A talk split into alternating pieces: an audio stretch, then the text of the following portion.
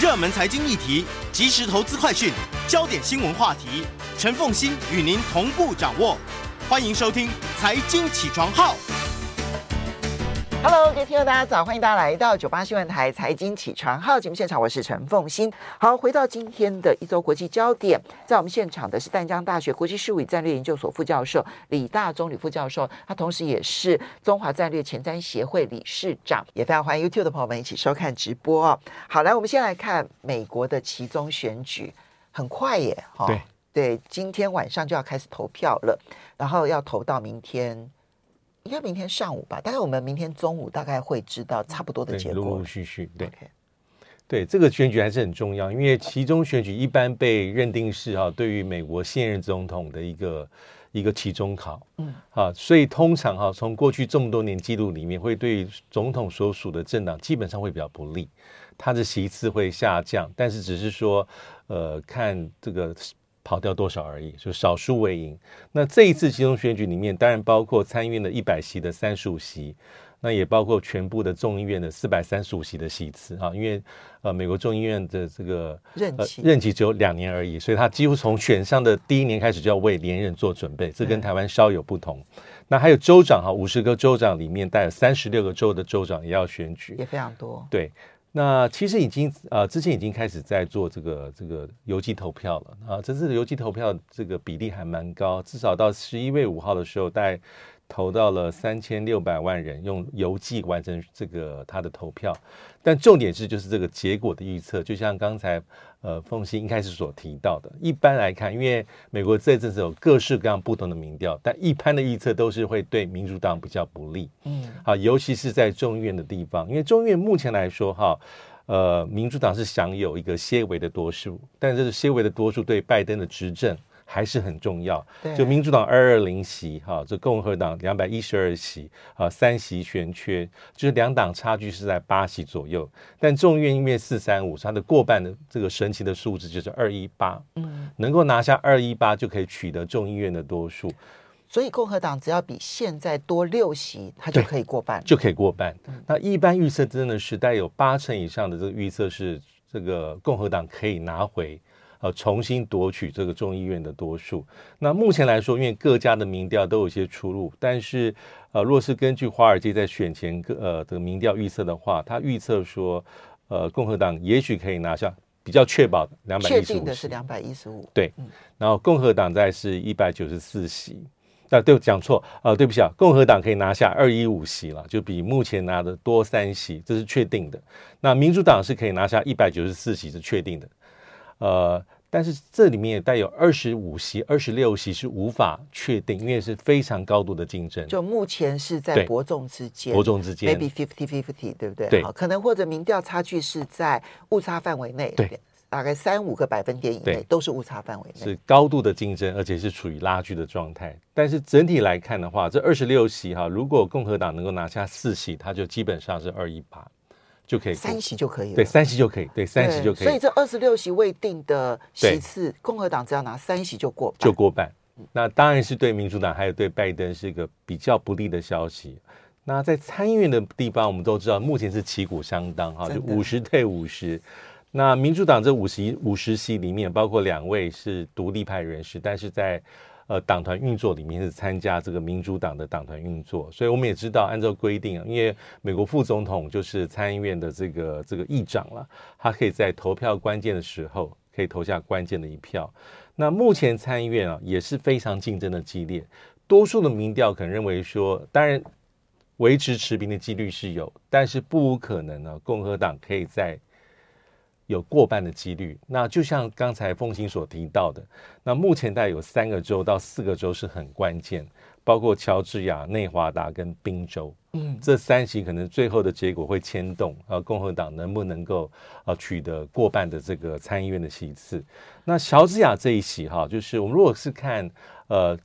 这个两年前的总统大选时候，拜登是赢得乔治亚州的，尤其是成为一九九二年啊，克林顿啊首次赢得该州选举人团票的第二个美国的总统候选者。因为传统上啊，乔治亚会比较倾向于共和党多一些，但目前一个比较特别状况是，呃，这个乔治亚的这个参议院的选举里面是有三个人哦，这一席哈是呃现任的民主党的这个参议员呃沃诺克对共和党的这个沃克，还有一位是独立候选人啊这个奥利弗。但是按照这个投票的规定，乔治亚州哈，它比较特别是胜出者，就是这一席的参议员胜出者要拿到百分之五十的选票。所以因为有三个人竞选，有可能三个人都不过半。对，所以万一三个人都不过半的话，他就要进入第二轮的选举，要进入到第二轮。所以乔治亚不一定在十一月八号能够有结果。对，没错，因为根据选举的这个民调，这位。独立候选者奥利弗，他拿下百分之四的这个支持，所以会造成第一轮里面民主共和党两党也过半五十趴以这个几率。所以假设没有办法过半的话，第二轮第二轮可能要在一个月之后，大概是在十二月上旬。这就是为什么大家说，也许到了这个选完了之后都不一定确定参议院谁过半，因为就是因为乔治亚这一席，这一席很关键。那内华达州这一席的参议员哈，这是。也是在这个二零二零年总统大选的时候，呃，拜登赢得的。那现在是哈现任的民主民主党籍的参议员马斯托对他的一个共和党的对手，呃，这克索尔特，那两个人是旗鼓相当，所以这一席也蛮关键。嗯、那还有一席哦，就是呃，媒体最近大家非常高度关注关注的是滨州。对。这宾州本来民主党是比较有气势可以赢的，本来觉得囊中应该是囊中之物的，因为现任的共和党参议员这个图米啊宣布退休之后啊，就是民主共和两党对决。那民主党推出这位费特曼，他其实媒体知名度非常的高，也之前是宾州的副州长。那他的家庭是富裕的家庭，但他走是亲民的路线，从他穿着这个说话语言都是如此。但一个他的对手是哈共和党籍的奥兹。奥兹哈其实是也是共和党的一个新星哈，他土耳其移民的第二代，他的知名度很高，因为他是医生，而且是电视上主持节目的一种啊。但是他的那个节目当中哦，很多所讲出来的资讯很多都真的是错的，对，被包括那个时候是疫苗啦，对，疫苗怀疑论啦，是问题非常的多，甚至于包括了那个就是当时当时这个川普不是相信说可以什么用用。用什么用什么可以来防疫这样子？他奥兹也是这样说的，这样对、啊。所以这次奥兹选举，川普是支持他的，大力的支持。那当然。那为本来是费特曼是民主党籍的，费特曼是有机会的，但是他在几个月前中风，这个是一个关键的变数。对呀、啊，这是对民主党真是雪上加霜。那中风之后啊，他其实有影响到他一些脑部的功能，就是他的这个。听，所以他很多地方要用电脑转换成文字，他才能够做回应。所以这一点影响到他的这个电视辩论的表现，还有他在媒体受访的表现。这就是为什么呃，拜登跟这个奥巴马都要去抢救宾州的原因。因为呢，宾州这一席万一丢的话，那他们参议院可能席次会输的更多，对他们影响会更大，是很关键。对，而明明费特曼本来是领先的，对。所以他们想要抢救费特曼，对，对不对啊？因为现在共和党攻击费特曼，就是质疑他说：“你有没有这个真实的能力？如果你选上参议员的话，能不能去履行履行你的一个职务？”嗯，啊，但是有很多人说啊，这个还是两党的支持者归队了，所以这一席是非常非常的关键。好，乔治亚、内华达、宾州，我们就讲这三州好了。这三州等于是，如果共和党拿下其中的两。两席就过半了，就过半，他的几率就比较对对拜登绝对不是好消息。好，所以这现在我们就要来看这个后续的结果。是，另外还有州长改选，你刚刚提到，哎，其实这次州长改选人数也非常多，三十六州。对，但是因为我们一般比较不重视州长，但州长还是很关键的哈，就是因为五十州州长里面这次选。要改选三十六州，那三十六州里面哈，共和党原本掌握的有二十州的州长，那民主党掌握十六州了。那一般的预测是，大概有十二州啊，里面的竞选会比较激烈。嗯，那其中可能最关键在堪萨斯州、好奥瑞冈州、威斯康星跟内华达。那这四个州竞争很激烈状况之下，都有一点可能是，呃，这个共和党能够取挑战成功，能够。让这个原本的民主党现任的州长啊翻盘，所以这点也是非常的关键。我们当然到目前为止啊，到目前为止，我们只能够说共和党比较占优势，对，对不对？哈，所以我们就先来看观察到现在为止，共和党跟民主党的政策到底有些什么样子的不同？那么，为什么民主党会大失人心？这个可能跟第一个是呃中央执政啊，联邦政府呃拜登执本来你就有包袱，当然你可以推一些政绩牌，但是这可以也可以跟哈两党的选战的主轴的设定，跟他所最关心的议题相关。嗯，所以根据很多民调啊，因为民调零零总总五花八门，但是有一个共同的趋势啊，比如说哈，我们这这一阵子大家常看到的十一月初 CNN 的民调，就是让选民选你最关心的议题是什么？这里面当然民主党、共和党还有独立选民各有各的关心，但总体来看哦，假设是单选，最关心的还是经济，占五十趴以上。单选题哦，单选题，所以这个对拜登是不利的。嗯第二堕胎，但是这个哈单选的话已经到十五趴以下，差好多，差很多。那其他还有一些哎，我们也很关心的，包括犯罪、移民、气候变迁、环保，这些都会压到百分之十以上。如果是单一议题决胜的话，一般问美国选民，让我选一个，那就是经济、民生、经济，就是跟通膨相关，嗯，跟我一般的生活相关。那还有可以看到说哈，在这样的状况之下，其实民主共和党。两党还是有差别，民主党最关心的是堕胎，二十九趴，经济二十七趴，共和党籍的选民哈支持者应该来讲，百分之七十是高度关注的是经济议题，独立选民、中间选民关注最关注的议题经济也有百分之五十三哦。其实这个哈党派上面的差别，你可以看得到。对。因为民主党现在主打堕胎这件事情啊，就是要把那个堕胎权还给妇女这件事情，民主党内都只有百分之二十九关切，所以这个促使他们去投票的意愿不是那么高。对，可是共和党为了经济以及独立选民为了经济去投票的意愿是高，真的是。我们休息一下，马上回来节目现场。欢迎大家回到九八新闻台财经起床号节目现场，我是陈凤欣。在我们现场的是淡江大学国际事务与战略研究所副教授李大中李副教授，他同时也是中华战略前瞻协会的理事长。呃，我们也非常欢迎 YouTube 的朋友们一起来收看直播。好，所以呃，李老师刚刚提到的，从民调上面来看，对，呃。美国选民显然是比较重视经济议题，没错啊。刚刚提的是 CNN 的的这个这个民调，其实其他的民调也都是如此，对，对不对？哈，这个这一点其实对于民主党就是硬伤，硬伤。对，因为在经济议题上，其实民主党基本上是守势，就是你要解释啊，然后要给这个钱这个。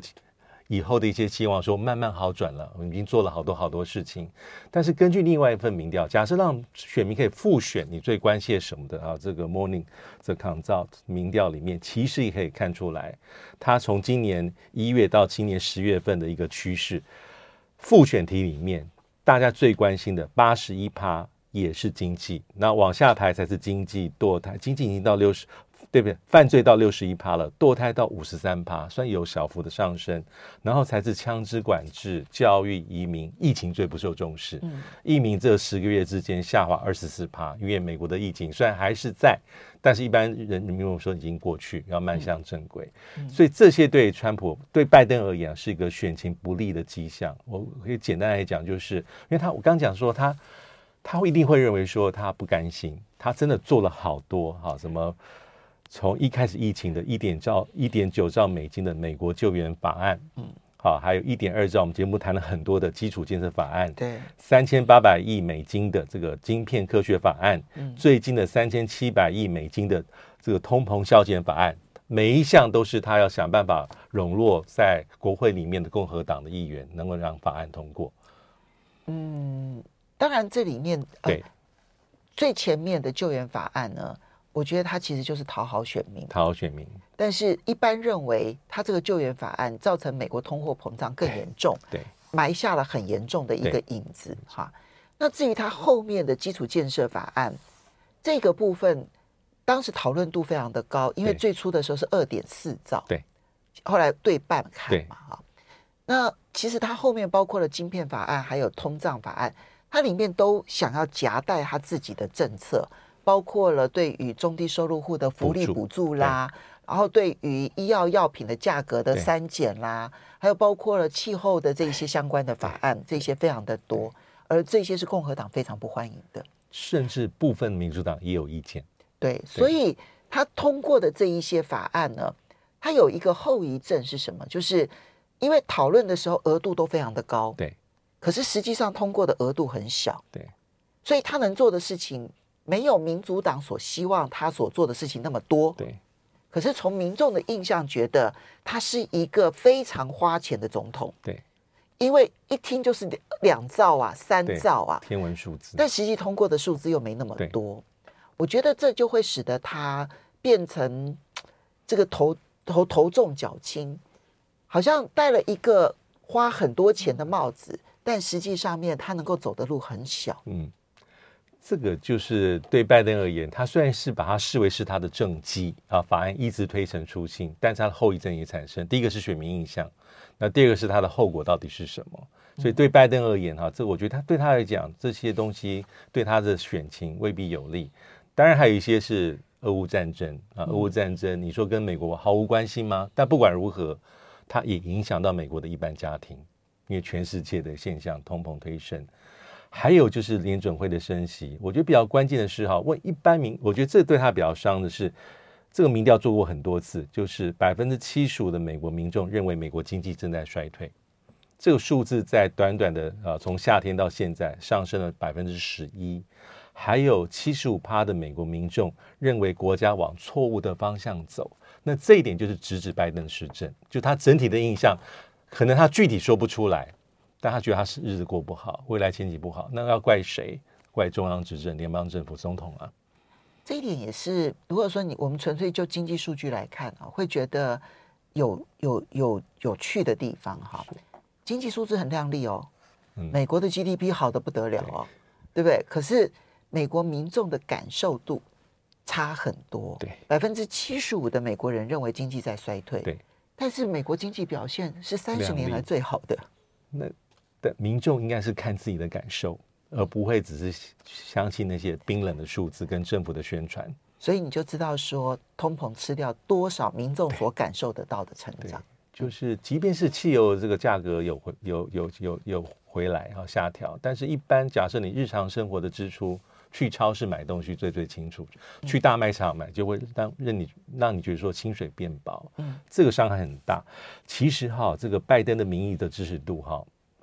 他有一个转折，我觉得很有趣，其实跟民主党的共和党竞选策略相关。就是我们有印象的话，五六月他支持度最低点，嗯，当时是比现在还惨，来到三十六趴的支持度，这么低啊，就是就任到现在的最低点。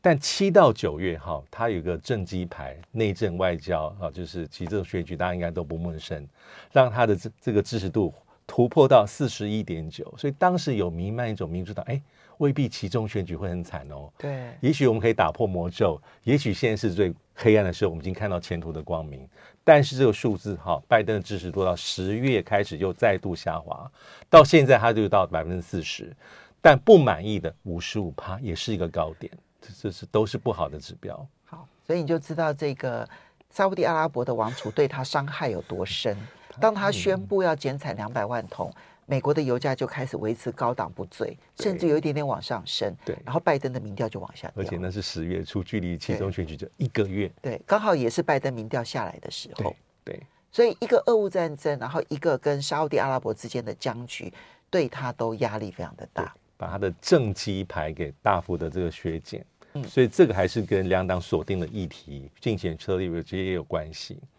我觉得大家可能也想知道一下，就是说，如果共和党掌握了众议院哈，然后甚至于掌握了参议院的话，它到底在美国的政治上面来讲，可能会带来什么样子的变化影响？对，我觉得可能当然是，呃，假设拜登还想要推出一些法案，成为他的一些政策，他花的功夫就比现在更难。嗯，现在都这么困难，我们如果回顾一下基础建设法案，还有之后。夭折的所谓的这重回美好未来法案，其实它第一步，你先要凝聚自己民主党的共识。但美国跟台湾制度不同，美国行政、立法、司法造成三分三权分立，但总统在过去总有办法利用他这个职务上的一些优势，能够形成不同议题的在国会的多数同盟。但这些年来，其实这样的做法难度越来越高，因为主要的原因是因为政治高度激化。所以很多时候的投票是沿着政党的这个界限在投，所以造成这个总统能够笼络他党跟本党支持者的能力大幅的下滑。嗯，那他也没什么像我们所谓的，他是柔性政党，不像我们是刚性啊，什么党纪啊，不服从什么技术党纪处分，什么甲级动员，他基本上总统要发挥的是说服的力量。你要跟着你在这个参众两院里面的本党的这个领袖啊。一起去想办法，把你希望推动的法案能够落实成真，这才能够成为政绩。所以，当目前的状况都这么困难，假设他丧失两院的多数的话，会让拜登剩下的两年任期，先不管他要不要选，因为他现在没有把话说死，我觉得会注定提早跛脚。好，接下来我们再来看到的是国际上面，在过去这一个礼拜最关注的当然就是萧兹访问中国哈，那么飞十一个小时，待十一个小时。哇，这一天一夜旋风 旋风式的访问，可是它带来的震撼是远超过那十一个小时的时间的。怎么看？我觉得这一次哈，对于德中哈中国大陆而言是各取所需。因为肖斯我们上边有提到，这个在过去没什么了不起。梅克尔十六年去十二次，而且都带访问团、经济访问团。对。但为什么这几年变这么特殊？主要是因为我觉得整个大环境。也包括美国到俄罗斯跟中国大陆的观感有关，后面有很多美国的因素，还整个欧盟对于俄中两个国家的看法有改变，所以他这一次去哈，我觉得当然大家会说，哎，很少看到肖兹这么展现强大的政治魄力，独排众议，包括汉堡港，他应该是内部内部阁阁员都嗯有六个部会的阁员反对嘛，对不对？对，对他那最后他当然是把他压到二十四点九趴。啊，你说汉堡港，汉堡港的福地码头的入股，中国大中资的入股，他应该是想把这个，因为德国现在的经济承受不了，就像上次凤馨所讲，他两只脚嘛，两只脚里面有一只是过去长期以来是仰赖中国大陆的市场，还有低价俄罗斯所提供的能源，所以他应该是要把这个德国跟中国大陆关系拉回比较务实跟谨慎的一个传统的方向。嗯，在过去没什么特别，嗯，但这几年这尤其这两年好像是一个特立独行。嗯。对中国大陆而言也是啊，我们可以看到，等一下看到习近平的一些讲话，有都意有所指。对北京来说，这次的消资行是对其他国家的一个示范效果，我觉得是反中氛围下的一个重要突破口。嗯，那我当然是欢迎你来。嗯，这也是一个我可以展现出很多对其他国家的一些说法。嗯，所以这我觉得各取所需。对消资当然是他实际，我们上上礼拜所提到实质的经贸的利益、投资的利益。嗯，那这次会谈重点哈，我们觉得很很有意思，就是很明显一个共识，反脱钩，增进德中合作。光这个讯号，其实就给了欧盟、给美国很大的一个讯号。我觉得肖志承受很大压力。嗯，那个反脱钩其实他在去之前就已经讲很清楚，就是反脱钩，先发表了，先发布，嗯，先破题，这次去反脱钩，增进合作。里面肖志所提到的，支持贸易自由化、经济全球化，反对脱钩，德中合作的重要性，而且对双方企业都很重要，都可以获利。而且，但他也坦诚，德国跟中国大陆有些地方是分歧的，但是这也不是现在而已啊，分歧就是可以交换意见。嗯，那。中国大陆包括习，他因为他见了习近平，也对见了李克强，那跟李克强还有共同会后的记者会跟一些声明啊。那基本上北京的这讲法就是要走得远，就是他的一些老调重弹，相互尊重、求同存异、交流互鉴、合作共赢，而且哈，他特别讲，北京讲说哈，中俄关系要不针对、不依附，也不受制于协力厂商。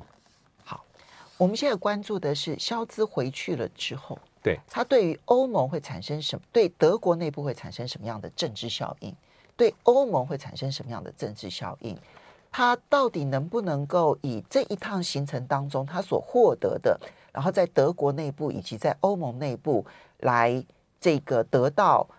善意的回应？好，这一点其实我觉得才是大家所关注的一个焦点，因为那就会影响到他那个涟漪扩得有多大。对，我们稍微休息一下，马上回来节目现场。欢迎大家回到九八新闻台财经起床号节目现场，我是陈凤欣。在我们现场的是淡江大学国际事务与战略研究所副教授李大中李副教授，也非常欢迎 YouTube 的朋友们一起来收看直播。好，那么嗯，刚刚我们讲消资访中，当然后续的涟漪反应啊，我们以后还会再追踪了。好，因为。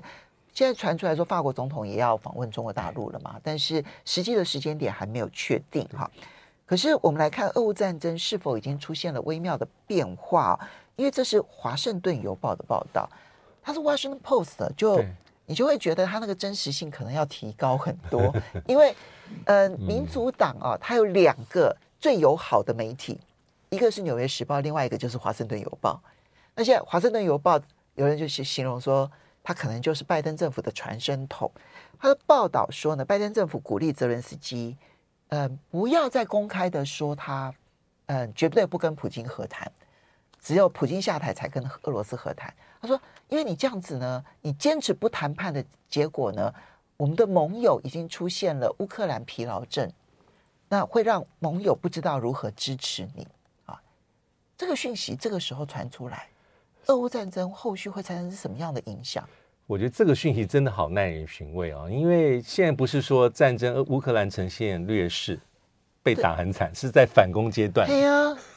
你怎么在他反攻的时候泼他一盆冷水呢？对，我觉得主要还是因为真的在美国的内部，包括共和民主两党还有民意，基本上对俄乌战争真的已经出现有点弹性疲乏。嗯，那因为泽连斯基在前一阵子讲说他绝对不跟普京谈判，所以这个华油的讲法，他是说哈，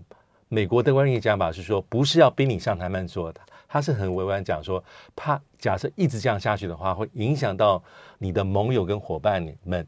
对你的长期支持的程度。不是美国要逼你上谈判桌，而是我担忧这些事，我为你担忧。所以他还是在防守自己。但这些讯息，我觉得有一定的可能性是政府露出来的。这我们这种这种操作，应该各国都是。嗯，因为而且在这个节骨眼里面，哈。而且这份报道里面，再搭配其他一些报道，我们大家可以看出来，他也提到其中选举，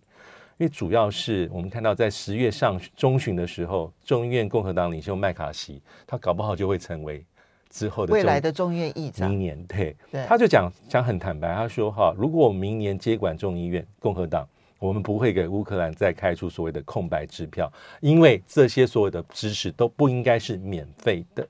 嗯，他说，拜登政府还很多没有做到的事，包括边界议题等等，大家会开始注意到跟美国尤其密切相关的议题。乌克兰很重要，这但是这不是美国政府唯一该做的事情。我们的支持也不能是空白支票。而且根据华尔街的民调显示说，大概有一半的共和党的党员认为说，美国已经为民主乌克兰付出太多太多太多了。这个就是给共和党一个很大的一个。呃，背景让他们呢，未来他们可能不会再给乌克兰这么多钱，是，也也许不会完全停止金援，但绝对不会像现在给予那么多的金援。而现在是乌克兰最需要更多的军援跟金援的时候。对乌克兰说，现在是非常的关键哈。那我觉得共和党哈也考虑到一般美国民众的感受，即便是这些军援看起看起来是加在一起。军援加金援至少六百亿美金，嗯，但对美国的承受能力是我觉得还 OK。但一般老百姓假设他认为说他日常生活比较困难了，嗯，你还在大白撒钞票给一个乌克兰，而且撒这么久，嗯，他的那个不平衡感会有一些对政府。如果我贷款付不出来，对这个感受非常强烈，而且不只是共和党，其实包括在民主党党员里面，我们看到前一阵子有个新闻，十月底民主党。众议院的进步派党团有三十位议员，有一封信啊被露出来，是联名致函拜登说：“哈，就是除了军事援助金援之外，也要对乌克兰施加一些主动进取的外交推力，甚至跟停火的实际架构相关。”这个意思是说，哈，就是说除了在军援之外，军事的层面之外，也在就是刚刚讲的核的可能性。谈判的可能性，但这封信漏出去之后，这些议员就退缩，嗯，就说你你怎么可以啊，在这个时候向普丁、向侵略者递出橄榄枝呢？我觉得非常好笑，就是披露了之后呢，他们就立刻讲说说，哎呀，时间点不对，对。但问他们说，那你们有没有签这个声明？有，他们说都有签，所以他们真心相信这件事情，是，只是他们认为不能在选前披露出来，对。对所以只是为了影响，怕影响选举，可是那就代表着选后他们就可能会施压拜登了。我觉得是。那还有一个对于目前乌克兰的俄乌战争的状况，我觉得也是最近露出来，就是美国媒体跟美国的国会议员在关切说，我们援助乌克兰这么多东西，因为过去十天有两笔，一比四亿多，一比两亿多，有六点五亿的军援，二十几次川普拜登的批准，但是。有些武器装备是不是被流入到黑市？嗯，被用低价的价格贱卖？嗯，所以这个因为也是这个消息在这个节骨眼出来很奇怪，就是五角大说好，那我会去调查，我要去做全盘的掌控，包括交付的进度，要确保老百姓的我们投资我们提供的武器装备能够被妥善的运用在俄乌战场对抗俄罗斯的侵略。这个也是在十月底到十一月初跑出来的讯息。美国每一次哦要军援或者是金援任何一个国家，他们想要停手的时候呢，就是先告诉大家说那个政府很腐败。所以我们的钱会被他们给贪污掉，这个都是不寻不寻常的一些政治讯号跟媒体的披露。那最后一个是 NBC 的一个独家报道，也在这时间点露出来很奇怪，因为他的事件是在六月份的时候，拜登跟泽连斯基在电话，两个人不快，嗯，就是拜登在电话里面告诉泽连斯基说，我们提供了什么什么十亿美金的新的军事援助，可是哈，这个披露绝对是政府内部披露的啦。他说：“泽连斯基在电话里面对拜登说：‘哈，你这个没给，那个没给，我还要更多。’他说，拜登在那通电话里面动怒，动怒说：‘你应该对我表达更多一些的感激，而不是在数落我说我还没做到什么。’这个新闻是在这个事件是在六月的通话，却在这个时候披露，在这时候披露，那可想而知，也可能是特别释放。虽然在。”六月份之后啊，他说：“好，泽连斯基在其他公开场合表达对美国支持，啊，这个事情淡淡化了。但是这个时间披露，我觉得表现出很多，就是西西方已经在蔓延所谓的乌克兰疲乏症，对美国的政策也是如此。嗯、我们之前讲军援带一百九十亿美金，美国经济援助四百亿，美国可能六百亿。嗯、还有一个在十月底的这个乌克兰重建会议在柏林召开的会议里面，其实。”泽伦斯基派他的总理去，也是在希望提供要钱。讲白一点是要钱，而且现在他们，因为他每个月的乌克兰的财政的缺口是四十到五十亿美金了，这一点就是要美国跟欧盟去付，一人付一半，而且明年一人付一半，而且他特别希望说德国在欧盟的部分要付，你自己光德国啊五亿美金是你来付，嗯，然后你们两个加起来五六十亿，对半分，嗯。那这样算算看，一年要提供多少？好，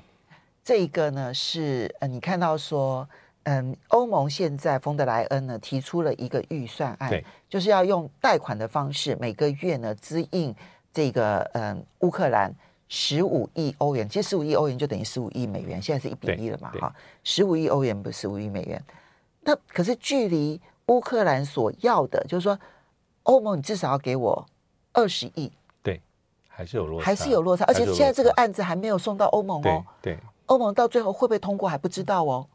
那你要说德国现在每个月拨款五亿给乌克兰，我觉得以德国的政局恐怕也很难，因为他们通膨太严重了。对，那美国真的能够通过每个月二十五亿吗？等到美国众议院真的掌控，由共和党掌控，我看那二十五亿恐怕也出不来，非常不容易耶。对，所以乌克兰现在真的是很辛苦，然后又碰到了大停电，对不对？大停电，现在是老百姓感受到痛苦。嗯，那根据乌克兰自己讲法是说，我们的经济被毁掉三分之一了，我们、嗯、我们外汇存底几乎要消耗殆尽了。嗯，我们如果没有外援的话，基本上山穷水尽。嗯，这个是我觉得在美国的其中选举之后呢，乌克兰的情况还会有极大的变数，而这个变数就是很悄很悄悄的，就是。我们现在啊去做民调，问说说你支不支持乌克兰？我跟你说，西方社会百分之五六十六七十七八十都是支持乌克兰的。对。对。但是到了实际上面的，在政治上面，我们要不要拨这一笔预算的时候，选民就会开始告诉你说，这一笔预算我们应该要付吗？嗯，就会开始有很多的争执，很多的讨论，很多的抗议。那到最后，那个钱就付不出去。所以。问他说要不要支持，都支持。到的，但实际上面到了要出钱的时候，就会有很多的犹豫。这是乌克兰，我觉得未来最大的一个变数。对，这个冬天对他们确实相对寒冷很多，很辛苦的。好，我们要非常谢谢丹江大学国际事务与战略研究所副教授李大宗。